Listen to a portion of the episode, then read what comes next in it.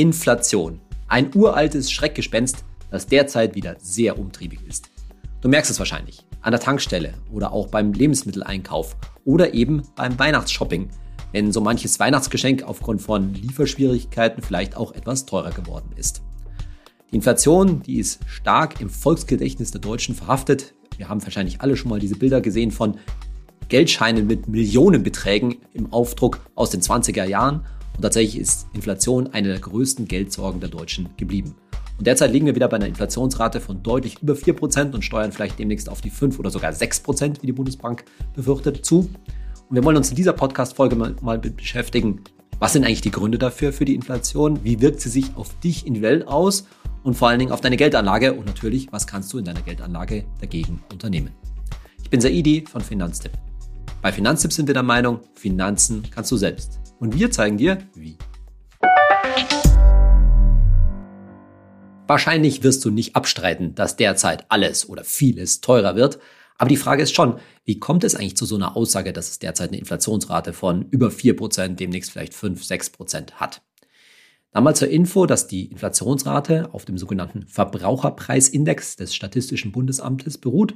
Und dieser Verbraucherindex wiederum, der beinhaltet einen Warenkorb oder noch gesagt einen Korb aus Waren und Dienstleistungen, die wir Deutschen so durchschnittlich ungefähr benutzen. Der, da sind über 600 verschiedene Waren und Dienstleistungen drin. Der mit Abstand größte Brocken ist das ganze Thema Wohnen, also die Mieten natürlich, aber auch dann Energie, also Strom und so weiter. Dann Ausgaben für Verkehr, Lebensmittel in, in absteigender Reihenfolge sozusagen. So, und dieser Warenkorb wird natürlich immer mit dem Stand von vor zwölf Monaten verglichen. Und da ist er eben derzeit um gut vier Prozent gegenüber dem Vormonat, Vorjahresmonat gestiegen. So, jetzt kommt, fragt man sich natürlich, wie kann das passieren? Was kommt da zustande? Und die verschiedenen Faktoren, die das ausgelöst haben, die müssen wir ein bisschen voneinander unterscheiden, weil es gibt darin einige Faktoren, einige Triebfedern, die definitiv temporär sind und andere, wo man sich fragt, gehen die wieder weg oder bleiben die? Zu den temporären Phänomenen gehört sicherlich die Mehrwertsteuersenkung. Das heißt, du erinnerst dich vielleicht, im zweiten Halbjahr letzten Jahres, 2020, war die Mehrwertsteuer gesenkt, um eben so ein bisschen die Wirtschaft anzukurbeln, um die Deutschen wieder zum Kaufen zu ermutigen. Ob, wie gut das funktioniert hat, lassen wir jetzt mal dahingestellt. Aber die ist natürlich seit Jahresanfang wieder vorbei und deshalb im Vergleich zum, Vor, zum Vorjahr waren die Preise damals halt niedriger, ganz klar.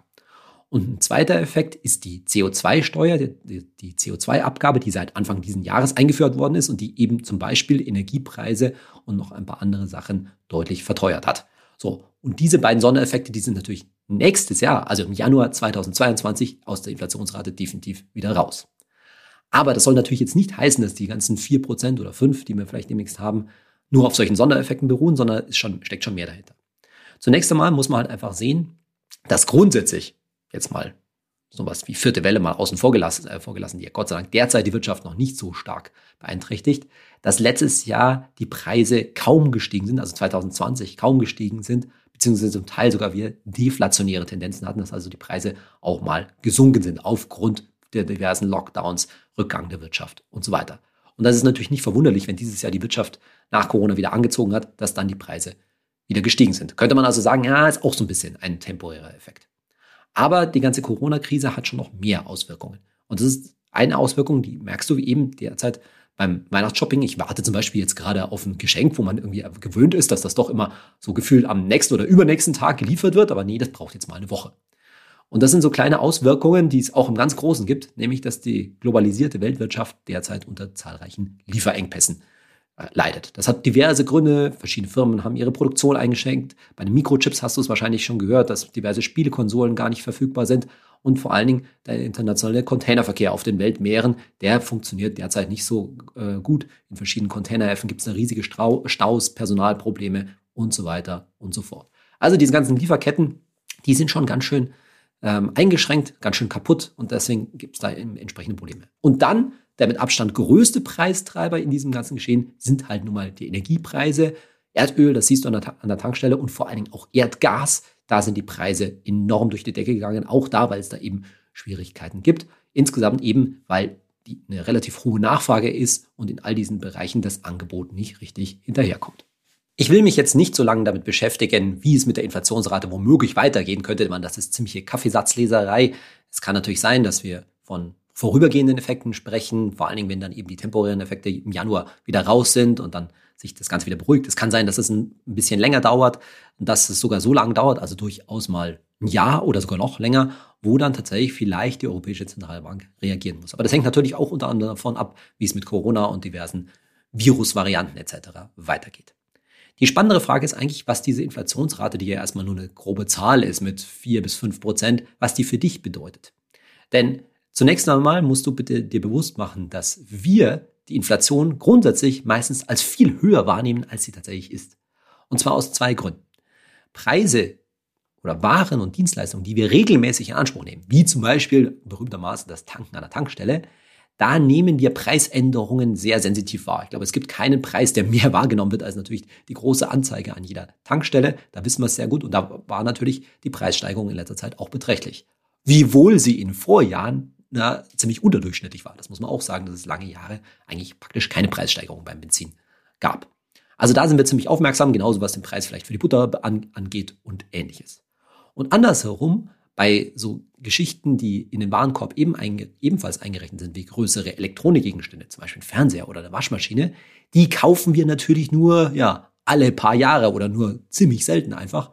Und da wird es uns dann auch ziemlich deutlich bewusst, wie viel das Ding teurer geworden ist, bloß weil das wir halt nicht so realisieren. Naja, ist doch klar, wenn ich einen Fernseher zehn Jahre später kaufe, dann kann man auch erwarten, normalerweise, dass der teuer geworden, teuer geworden ist, wenn nicht insgesamt die Preise für irgendein so Elektronikgerät insgesamt runtergegangen sind. Also die gefühlte Inflation ist aufgrund unserer Wahrnehmung, unserer Psychologie immer höher oder fast immer höher als das, was wir so an statistischen Zahlen sehen, insbesondere weil wir es gar nicht so richtig wahrnehmen, wenn auch irgendwann mal was billiger geworden ist. Wir sehen ja nicht sozusagen, dass der Laptop, den wir vor ein paar Jahren mal gekauft haben, inzwischen viel billiger geworden ist, weil das neue Gerät, das wir jetzt kaufen, sagen wir mal, mindestens das gleiche kostet, es aber natürlich auch viel mehr kann. Noch spannender als diese gefühlte Inflationsrate ist aber deine persönliche Inflationsrate. Denn wir reden ja, wie gesagt, hier über einen ganz allgemeinen statistischen Warenkorb, der ja so irgendwie auf eine Durchschnittsbevölkerung irgendwie schon zutrifft. Aber spannender ist eigentlich die Frage, wie sehr trifft dich die Inflation eigentlich? Oder anders gesagt, wie sieht dein persönlicher Warenkorb aus? Da kann man sich jetzt natürlich fragen, was spielt da alles eine Rolle? Ganz groß natürlich der Bereich Wohnen. Es macht schon eine Fra große Frage, ob du zur Miete wohnst oder im Eigenheim. Zur Miete da ist natürlich die Frage, ist deine Miete konkret gestiegen? Wie ist, hat sich das entwickelt? Gerade in den Großstädten mag das natürlich äh, der Fall sein, aber gibt natürlich auch Gott sei Dank viele Altbauwohnungen oder im, Bestand sozusagen, wo die Mieten nicht so stark äh, gestiegen sind. Dann Energiepreise, da wirst du es wahrscheinlich als Mieter vor allen Dingen nächstes Jahr mit der Nebenkostenabrechnung merken, dass zum Beispiel dein Strom äh, dass deine Heizungskosten gestiegen sind. Beim Strom wirst du es unter anderem merken, wenn du keine Preisgarantie mehr in deinem, äh, in deinem Vertrag hast und insbesondere, wenn du eine Gasrechnung bezahlen musst. Wohnst du im Eigenheim, dann sieht die Sache schon ein bisschen anders aus. Dann muss man sich halt fragen, wie ist man aufgestellt? Und da machen sich natürlich nachhaltige Energien, also sprich vor allen Dingen die Photovoltaikanlage auf dem Dach, sehr positiv bemerkbar, weil dadurch bist du von der allgemeinen Inflation ein Stück weit abgekoppelt. Und genauso geht das natürlich in allen möglichen anderen Bereichen. Die Frage ist zum Beispiel, wie viel fährst du derzeit Auto? Bist du, wie sehr bist du aufs Auto angewiesen? Und wie viel kannst du zum Beispiel übers Fahrrad oder auch über ähm, öffentliche Verkehrsmittel abdecken? Wobei es ja auch bei den öffentlichen Verkehrsmitteln die eine oder andere Preissteigerung gibt. Und so zieht sich das durch alle möglichen Bereiche durch. Aber es betrifft nicht nur die Ausgabenseite, sondern auch deine Einnahmenseite. Denn da fängt es auch schon an der einen oder anderen Stelle an. Denn was wir, was uns ein bisschen droht, könnte man sagen, oder das wäre ein schlechtes Szenario letztendlich, dass wir in eine sogenannte Lohnpreisspirale reinkommen. Das heißt, dass aufgrund der gestiegenen Preise der Inflation insgesamt höhere Löhne durchgesetzt werden. Insbesondere natürlich in den verschiedenen Tarifverhandlungen durch die Gewerkschaften, aber auch sonst auf breiter Front. So schlecht geht's der Wirtschaft ja eigentlich nicht. Und dass diese höheren Löhne dann wiederum zu höheren Ausgaben führen, was wiederum die Preise antreibt. Und immer so weiter. Deswegen Lohnpreisspirale. Aber wir sind ja bei der Betrachtung deiner individuellen Situation und da stellt sich halt die Frage, kannst du derzeit irgendwie, gerade jetzt vielleicht am Jahresende steht ja ein Jahresgespräch oder so an, kannst du derzeit ein höheres Gehalt durchsetzen oder wirst du mit einem Tarifvertrag, einer Tariferhöhung eh nach oben gespült oder hast du letztendlich da gar keine Möglichkeiten, dein Gehalt, dein Einkommen anzupassen? Besonders natürlich eine Frage, wenn du selbstständig bist oder teilweise selbstständig bist, kannst du dann höhere Preise bei deinen Kunden, bei deinem, ja, bei deinem Publikum könnte man fast schon sagen, äh, durchsetzen oder nicht. Kommen wir zum nächsten Teil der heutigen Folge und da geht es jetzt um das ganze Thema Geldanlage und Inflation. Also die Frage, wie kannst du dein Geld vor der Inflation schützen?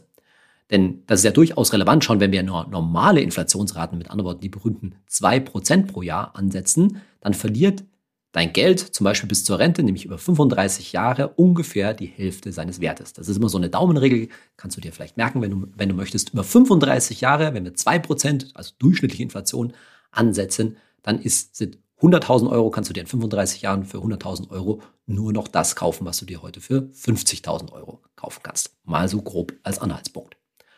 Und bei diesem Thema Schutz des Geldes, Schutz des Vermögens vor Inflation möchte ich ganz klassisch die Assetklassen durchgehen, wie man so schön sagt. Das heißt, wir wollen uns unterhalten kurz über die Themen Rohstoffe, Immobilien, Gold, Anleihen und natürlich Aktien. Und zum Schluss sage ich auch noch ein Wort zum Thema Kryptowährungen. Also los geht's. Fangen wir an mit einer Assetklasse, die dir vielleicht nicht ganz so nahe liegt, nämlich den Rohstoffen. Aber dass da ein Inflationsschutz eingebaut sein soll, liegt ja zunächst einmal total nahe. Wenn die Preise steigen, dann ziehen ja in aller Regel auch die Preise für die entsprechenden Rohstoffe mit an. Also wenn man da investiert, dann sollte man doch sozusagen von der Inflation profitieren. Ja, klingt in der Theorie ganz gut. Was wir gemacht haben bei Finanztipp, meine Kollegen vom Analyseteam haben sich verschiedene wissenschaftliche Studien zu all diesen Assetklassen, unter anderem eben zu Rohstoffen angeschaut und Folgendes festgestellt. Grundsätzlich stimmt das auch, dass Preise von Rohstoffen in Phasen von steigender Inflation mit anziehen. Ist ja auch relativ logisch. Aber es stellen sich zwei Probleme. Zum einen ist dieser Effekt relativ short-term, also relativ kurzfristig. Das heißt, Rohstoffe steigen vor allen Dingen in der, in der Phase einer relativ stark steigenden Inflation. Aber wenn die Inflation nicht mehr so stark steigt, dann sind Rohstoffe oftmals nicht so gut gelaufen. Das heißt, hier reden wir erstmal über ein Timing-Problem. Das heißt, du musst die richtige Phase abpassen. Und eine Studie, die wir uns angesehen haben, hat historisch herausgefunden, dass solche Phasen stark steigender Inflation relativ kurzfristig waren, nämlich nach ungefähr zwei Jahren war in der Regel die Inflation wieder beim historischen Mittel. Jetzt kannst du sagen, zwei Jahre, naja, das klingt ja relativ lang, aber ist es tatsächlich nicht. Denn wenn wir von Investitionsentscheidungen reden, dann sind zwei Jahre keine besonders lange Zeit und es würde wirklich eines sehr guten Timings bedürfen, dass du dann den richtigen Zeitpunkt für Rohstoffinvestitionen findest. Und zum anderen, wie wir in der Podcast-Folge schon mal angesprochen haben, ist es für dich vor allen Dingen nicht so leicht, in Rohstoffe zu investieren. Denn egal, ob wir jetzt über den Ölpreis reden oder über Kupfer oder meinetwegen sogar Weizen, all diese Preise sind für dich als Investor, der du ja nicht einfach ein paar Kupferfässer oder ein paar Säcke Weizen in den Keller stellen kannst, gar nicht so leicht zu treffen. Das heißt, du kannst diese sogenannten Spotpreise nicht so einfach kaufen und in vielen Fällen gerätst du dann in eine Situation, die man in der Fachsprache Contango nennt, nämlich dass der Markt die Preissteigerung ein Stück weit schon vor, eingepreist hat, vorweggenommen hat und dann hast du nicht so viel von so einer Preissteigerung. So, das war jetzt der ganze, das ganze Thema eigentliche Rohstoffe und ein Teil als auch mal als Rohstoff, aber schon eigentlich als eigene Assetklasse gesehen, wird natürlich Gold. Bei Gold ist es grundsätzlich ganz ähnlich. Auch bei Gold ist es so, dass Gold vor allen Dingen Phasen von stark steigender Inflation dann meistens an Wert gewonnen hat. Auch nicht immer übrigens zuverlässig, aber meistens, meistens schon. Und deshalb empfehlen wir bei Finanzen, ja, wenn du schon vernünftiges Vermögen besitzt und das eben ein Stück weit gegen eine sehr starke Inflation, nahezu eine Hyperinflation absichern möchtest, nicht, dass ich sage, dass die eine droht, dann kannst du bekanntermaßen aus unserer Sicht, sagen wir ungefähr 10 Prozent deines Gesamtvermögens in physisches Gold, also in Barren und Münzen anlegen. Die Frage ist natürlich dann die Verwahrung, machst du das zu Hause oder in einem Schließfach und so weiter, aber das kannst du grundsätzlich tun. Wohlgemerkt ist das eher eine Absicherung, denn eine wirkliche Investition, eine wirkliche auf Rendite ausgelegte Geldanlage. Denn letztendlich sicherst du dich damit ab, dass es wirklich zu einer schweren Wirtschaftskrise, womöglich sogar zu einer Währungskrise kommt und du dein Gold dann letztendlich zu einem vielfachen Wert wahrscheinlich dann in eine andere Währung zum Beispiel umtauschen kannst. Das heißt, Gold ist hier vor allen Dingen eben als, wie gesagt, Absicherung zu sehen, nicht so sehr als Investment und vor allen Dingen vom Timing her unabhängig, sondern das ist quasi so ein letzter Rückzugshafen, wo man sich ein Stück weit dagegen absichert. Aber damit sage ich jetzt eben nicht, dass du dich jetzt unbedingt sofort auf die Suchsocken machen musst und irgendwie verzweifelt Krügerrand und Goldbarren und so weiter kaufen musst, weil wir jetzt vier oder fünf Prozent Inflation haben. Es ist überhaupt nicht gesagt, dass das jetzt vor allem kurzfristig funktioniert. Auch Gold sollte man da immer als langfristige Absicherung sehen. Also zusammengefasst, das ganze Thema Kapitel Gold und Rohstoffe. Ja, das kann funktionieren, aber du brauchst erheblich viel Glück. Und wie viel du Glück beim Timing, was ich davon halte, das hast du wahrscheinlich im Laufe meines Podcasts schon mitbe äh, mitbekommen. Nochmal, wenn du dir Sorgen machst um den Gesamtzustand sozusagen unserer Wirtschaft und so weiter, dann kannst du 10% in Gold investieren, aber als langfristige Absicherung und nicht als kurzfristige Spekulation auf steigende Preise. Dann kommen wir zum Thema Immobilien. Funktionieren Immobilien als Inflationsschutz? Und für dich, wie die meisten Leute, ist wahrscheinlich da zunächst mal die Frage, was ist mit meiner eigenen Immobilie? Grundsätzlich kann man natürlich sagen, dass eine eigene Immobilie schon als Inflationsschutz dient. Warum? Weil du dir zum einen ja die Miete sparst bekanntermaßen, du kein Mieter mehr bist und damit gegen steigende Mieten geschützt bist. Dazu kann es natürlich noch sein, dass du gar nicht selber drin wohnst oder zu, zusätzlich noch was zum Vermieten hast. Und dann ist natürlich die Frage, kannst du eine höhere Miete bei deinen Mietern durchsetzen? Aber grundsätzlich an der Stelle funktioniert jetzt eine Immobilie als Inflationsschutz. Aber dann gibt es da noch ein anderes Thema, das wir auch schon in diesem Podcast mal angesprochen haben. Was ist denn mit dem Kredit, den du vielleicht wahrscheinlich noch am Laufen hast? wird der eigentlich durch Inflation ja quasi weniger? Verschwindet der von selber? Zahlt die Inflation deinen Kredit ab? Nee, so automatisch funktioniert das nicht, weil da müssen wir wieder auf die Einkommenseite schauen. Deine Restschuld bei der Bank, wie viel 100 oder 10.000 Euro es auch immer sind, wird nicht automatisch weniger durch die Inflation, sondern nur dann leichter für dich abzuzahlen. Deine Rate von vielleicht 1000 oder auch 1500 Euro im Monat, wie viel es auch immer sind, wird nur dann leichter, wenn natürlich dein Einkommen steigt. Und zu dem Thema Einkommenssteigerung haben wir ja vorhin schon gehört, das ist natürlich wieder eine individuelle Sache. Zu unterscheiden von dem Thema eigene Immobilie, die also ja, je nach Objekt teilweise gegen Inflation schützt, ist natürlich noch das Thema Kosten. Denn wie wir alle wissen, eine eigene Immobilie kostet, egal ob du dr selber drin wohnst oder Vermieter bist. Ja, also die ganzen Nebenkosten, auch Handwerker und ähnliches, die können natürlich steigen. Die Frage ist, kann man das an seinen Mieter als Vermieter weitergeben oder bleibt man letztendlich als Eigenheimbesitzer drauf sitzen? Völlig unabhängig davon ist übrigens die Frage, ob Immobilien durch Inflation im Wert steigen. Das ist nochmal ein ganz eigenes Thema und dir wäre ich auch sehr vorsichtig, weil, wie wir schon mal angesprochen haben, gibt es deutliche Anzeichen, dass natürlich in verschiedenen Märkten in Deutschland, ich nehme jetzt nochmal exemplarisch raus, München, Frankfurt und neuerdings auch Hamburg, das Risiko, dass die Preise einfach mal zurückkommen, doch deutlich gestiegen ist. Klar, da warten wir schon seit vielen Jahren drauf, aber vielleicht ist es dann jetzt mal deutlich soweit. Aber es hängt natürlich letztendlich wie immer ganz stark an dem konkreten Objekt, an der konkreten Immobilie, die du hast.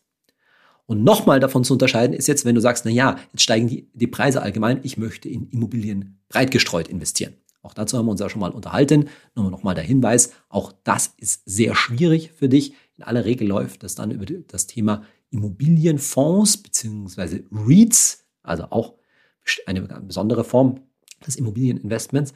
Und da reden wir dann ganz schnell über das Thema Aktien, nämlich Immobilienaktien, also Immobiliengesellschaften. Und da sind halt nun mal Investitionen in Aktien und nicht in direkt in die Immobilien. Zum Thema Aktien komme ich nachher gleich noch.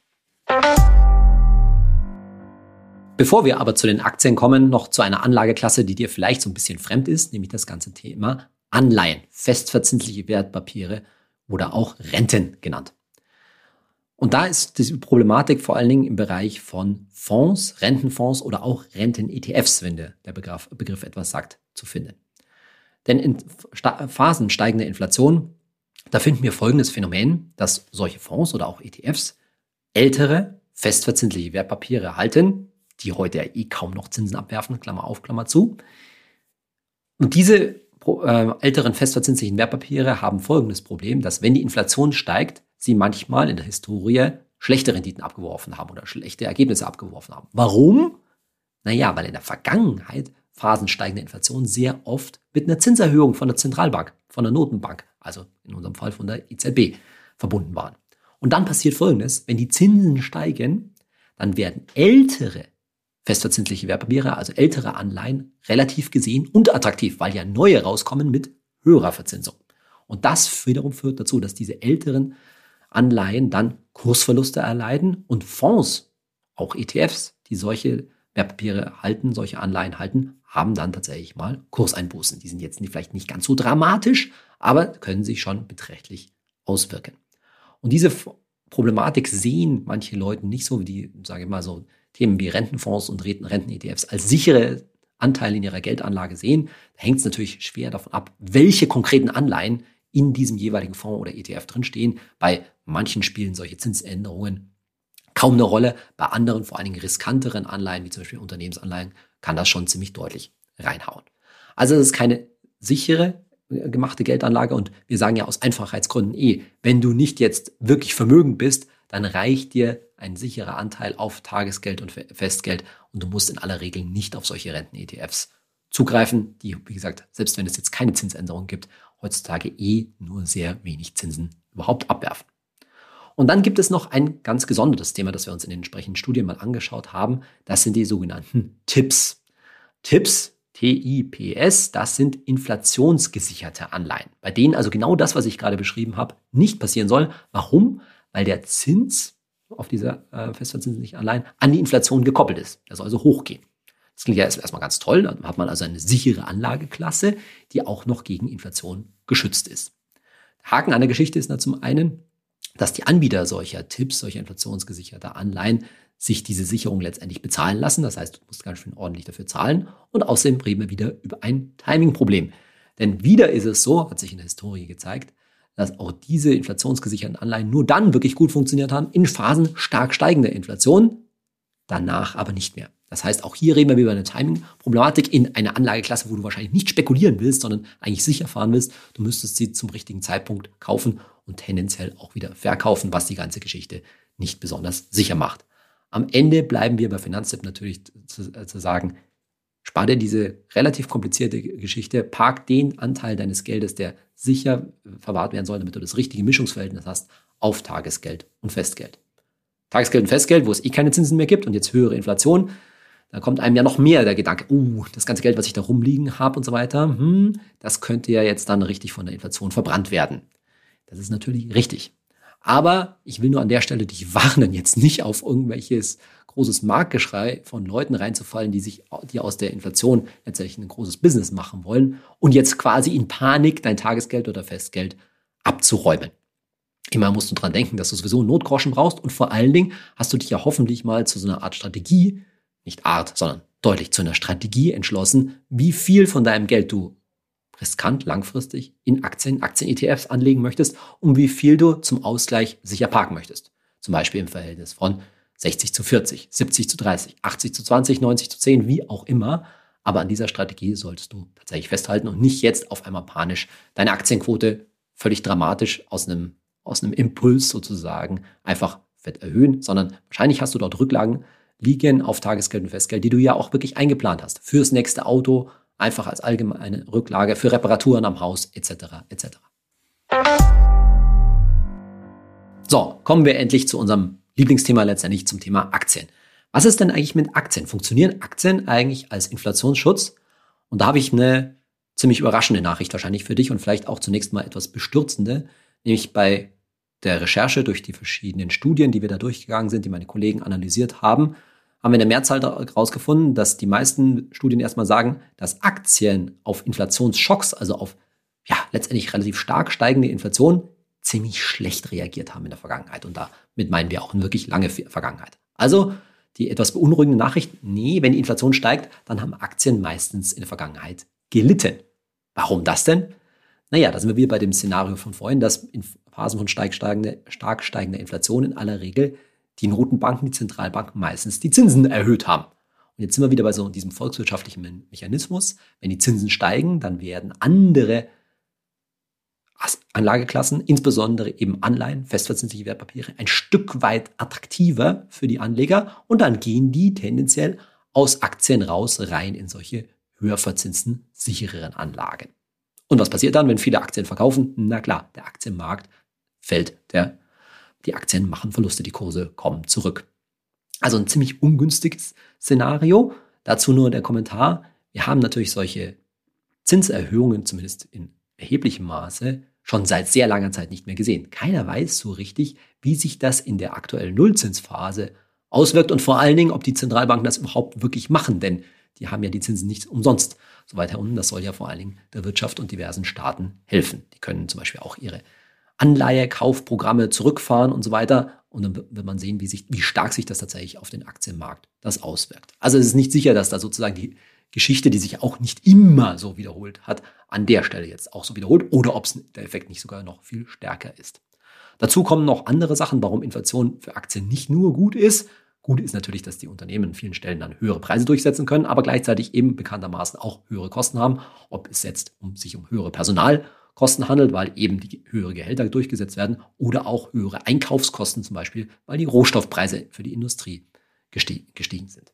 So, Jetzt haben wir ein ziemlich ernüchterndes Szenario gerade im Moment. Ich habe gerade erzählt, so ne, Rohstoffe und Gold, oh, das ist alles schwierig und mit den inflationsgeschützten Anleihen und ja, eigene Immobilie kann schon sein, aber das ist natürlich ein bisschen größeres Maße. Was machst du denn jetzt mit deinem Geld, ja, gegen so eine Phase, wo wir jetzt in Inflation 4, 5, 6 Prozent haben? Die gute und beruhigende Nachricht jetzt zum Abschluss dieses Teils ist natürlich, ja, vorhin habe ich das Wörtchen kurzfristig gesagt. Wo sich alle Studien, alle wissenschaftlichen Studien, und das ist natürlich wenig überraschend, einig sind, ist, dass Aktien aber langfristig ein sehr gutes, ein sehr guter Schutz gegen Inflation äh, sind, ein sehr gutes Investment gegen Inflation sind. Warum? Weil Aktien natürlich auch trotz höherer Inflation, trotz höherer Inflation langfristig sehr gute Renditen erwirtschaftet haben. Das ist, glaube ich, eher eine Frage unseres Erwartungsmanagements. Letztendlich, wenn du jetzt vielleicht seit ein paar Jahren schon investiert bist, dann hast du bis auf den kurzen Corona-Knick fast schon die beste aller Welten mitgemacht. Nur mal zur Vergegenwärtigung. Über die letzten zwölf Monate, wenn wir schon über Inflationsraten von 4, 5 Prozent leben, über die letzten zwölf Monate hat der MSCI World wie viel Prozent gemacht? Mhm, über 40 Prozent. Über 40 Prozent im MSCI World. Das ist übrigens auf ein Jahr gerechnet keine normale, keine normale Zahl. Und insgesamt hatten wir überhaupt die, die letzten Jahre, ja, sogar die letzten 10, 12 Jahre, eine optimale Phase, wo eben die Aktienpreise, die Kurse ziemlich stark gestiegen sind und die Inflationsraten relativ niedrig waren. Aber das ist nicht der Normalfall, denn als Normalfall kannst du annehmen, dass du mit einer langfristigen Aktienanlage irgendwas zwischen drei, vier, fünf, vielleicht, wenn es ganz gut läuft, sechs Prozent reale Rendite erzielst. Das heißt, wenn er sagt, mein ETF läuft mit sechs, sieben, acht Prozent und wir haben eine Inflation von vielleicht zwei Prozent, kann auch mal drei Prozent sogar längerfristig sein, dann hast du eben einen realen Gewinn von eben einem entsprechenden, entsprechenden Abstand von drei, vier, fünf Prozent. Das ist so die normale Erwartungshaltung, die man haben äh, sollte. Und das bedeutet natürlich auch, dass du eben nicht dauerhaft damit rechnen kannst, dass dein ETF so schön stark steigt, auch deutlich überhalb der Inflationsrate steigt, wie es die letzten Jahre getan hat. Aber das ändert nichts daran, dass eben der langfristige Plan auf Aktien zu setzen gerade auch deshalb funktioniert.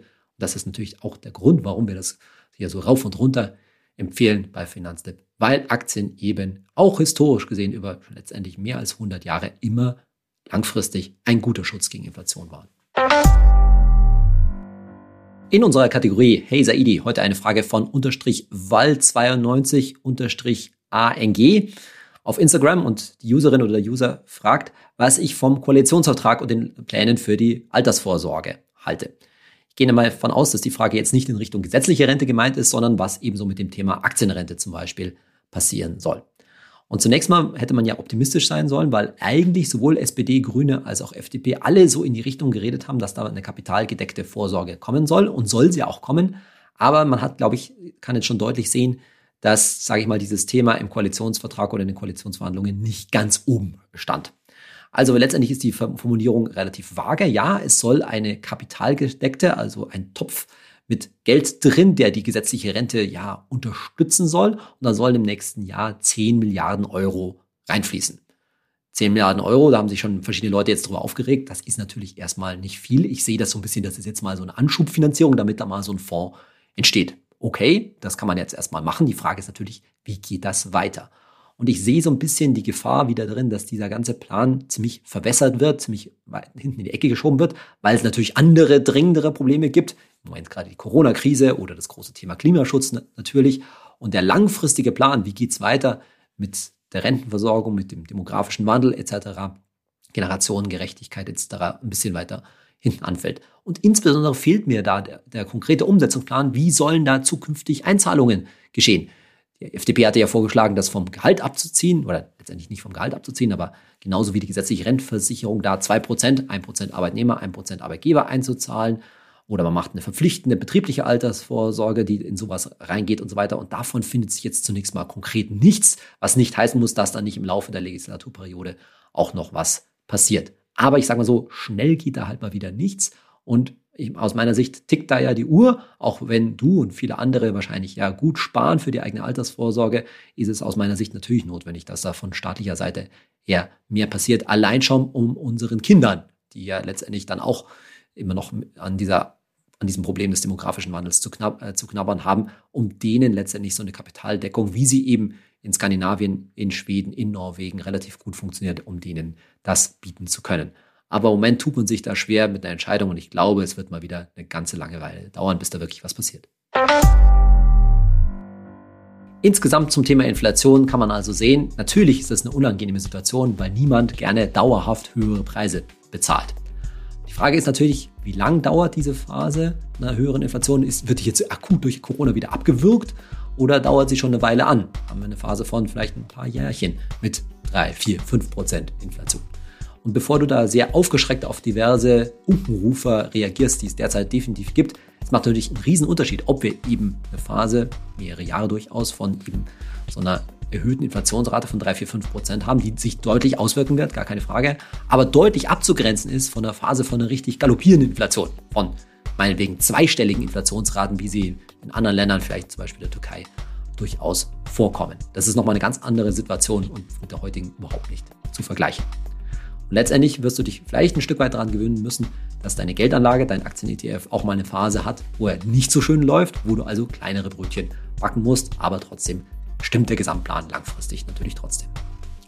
In der nächsten Podcast-Folge will ich mich mit einer Frage befassen, die ich vor allem auf YouTube immer wieder bekomme, nämlich die Frage, wenn man einen tesorierenden ETF hat, wie du ja vielleicht auch, wo sieht man eigentlich, wo die Dividenden da geblieben sind? Wo sieht man, dass der ETF sich die Dividenden nicht einfach unter den Nagel gerissen hat? Oder wie funktioniert das eigentlich alles mit diesem Begriff Thesaurierung, also Wiederanlage der Dividenden?